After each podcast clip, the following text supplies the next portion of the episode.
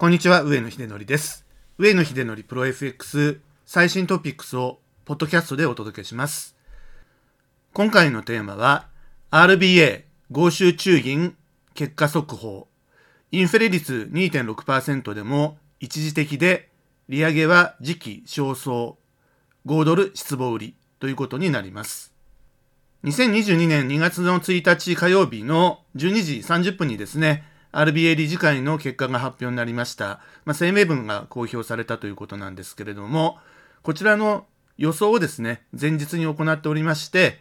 それに追加して書いた記事と、ポッドキャストということになります。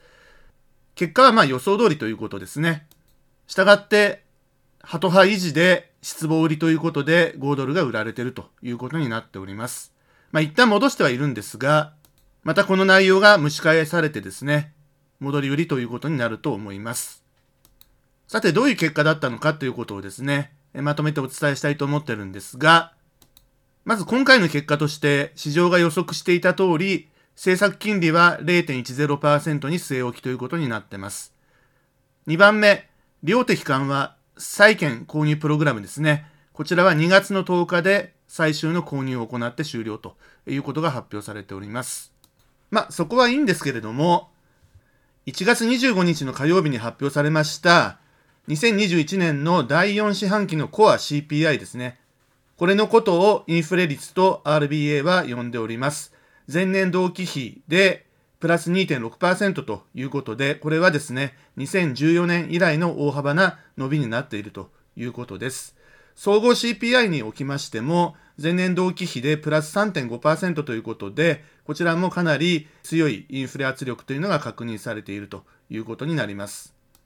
RBA がですね、利上げを行うためのですね、そのインフレのターゲット、目標レンジというのはですね、プラス2.0%から3.0%ということですから、中央値がプラス2.5%ということになるんですけれども、これに対してプラス2.6%ということになったわけですから、超えてきてるわけですよね。ですから今回の理事会でですね、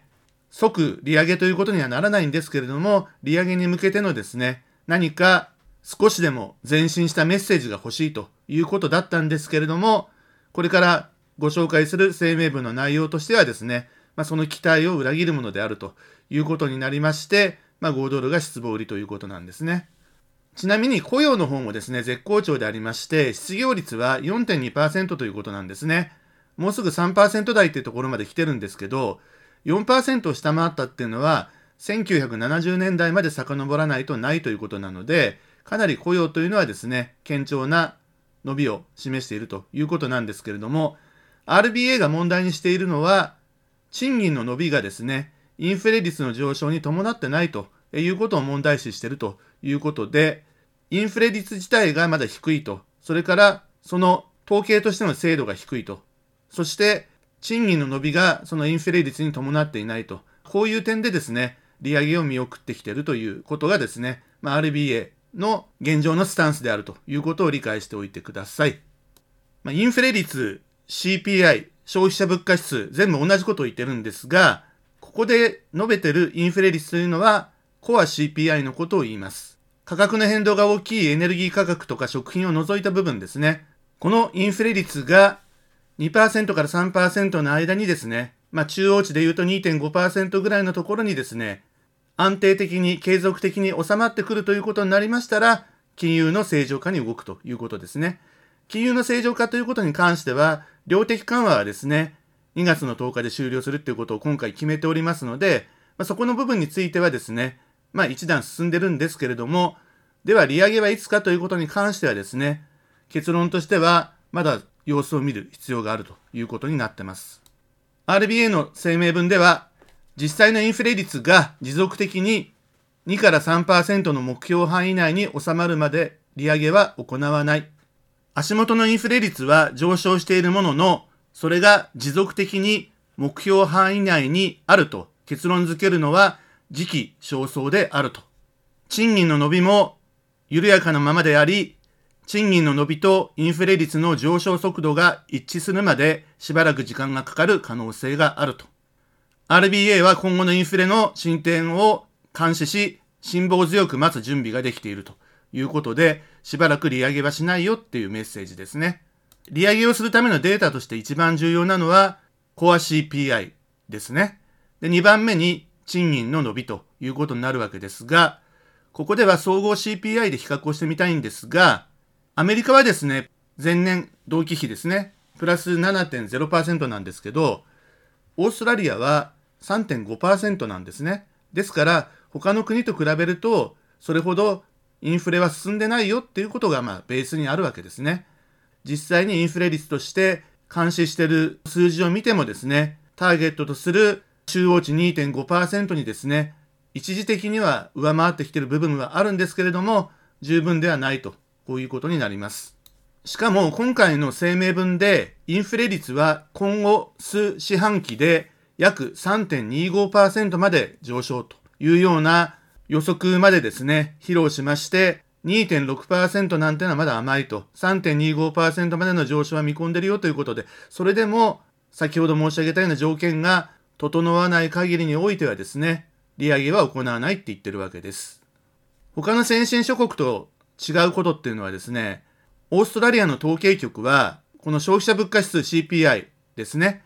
四半期に1回しか発表しないんですよ。ですから次の発表が4月の下旬ってことになってしまいますんで、5月の第1週の火曜日の、ま、理事会でですね、そのデータを見てですね、また議論されるということになるとは思うんですけれども、少なくともその数字が3.25%よりも上回ってくるっていうことでないとですね、RBA としてもですね、インパクトを受けないということになると思います。RBA の理事会はですね、1月を除いて毎月ですね、第1火曜日に行われますが、3月、4月の理事会に関してはですね、もうほとんど今回の決定を覆すことはなくですね、追認していくだけのノーイベントな理事会になってしまうだろうなというふうには思ってます。CPI を毎月発表してくれればですね、毎回のですね、理事会っていうのも意味があるんですけど、3ヶ月に1回ということになってしまいますんで、どうしても判断が後手に回ってしまうのかな、慎重にならざるを得ないのかなというふうに思います。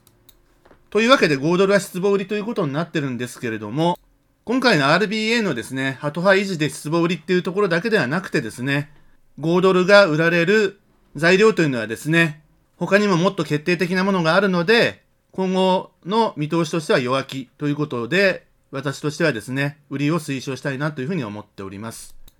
まず1番目にですね、世界同時株安ということで、これは FOMC のですね、超高派転換に伴ってですね、これから資産バブルが崩壊、崩壊しないにしてもですね、かなり相場がですね、崩れていくっていうこの過程の中で、リスク資産通貨である5ドルは売られるということは、まあこれ致し方ないえこのメカニズムであります。で、2番目にですね、5ドルというのは、直接売買ができない、まあ、温床の人民元の、ま、代理通貨っていう、そういうですね、側面もありますんで、中国の景気後退、まあ、これ確実視されてるんですけれども、これが5ドルとかですね、ニュージーランドドルに対してですね、下落圧力を強めているということがあります。景気後退局面入りでのですね、人民元高というのは、中国政府もですね、看過できないということがありまして、中国人民銀行がですね、2021年の12月9日に外貨預金準備率を2ポイント引き上げるということを発表しまして、現高抑制策を打ってきているということがあります。これによってですね、中国国内市場のですね、ドルや他の通貨の供給を事実上削減する動きということになりまして、人民元の下押し圧力になっております。このことは人民元の代理通貨である5ドルもですね、下押し圧力にさらされるということになりますので、こういった側面からもですね、5ドルがこれから浮上してくるのはなかなか厳しいということになります。RBA、豪州中銀のスタンスとしてはですね、この数ヶ月変わらないっていう見込みですから、これから数ヶ月間のですね、5ドル相場っていうのを考えていくにあたってですね、中国の景気後退ということと、それから世界同時株安のリスクオフと、この2つの圧力でですね、下落が促進されるんではないかなというふうに考えております。5ドル相場につきましては、2020年3月以降のですね、パンデミック下の過剰流動性によってですね、かなり上昇したという、そういう経緯がありますので、これからその過剰流動性がですね、逆回転をしていく回収時期に入ってくるということになってくると、まあ、当然5ドルは売られるということにはなるんですが、どの程度、どれくらいのスピードで売られていくのかってことに関してはですね、また日々のですね、レポート、ポッドキャストの方で追っかけていきたいというふうに考えております。ということで本日も頑張りましょう。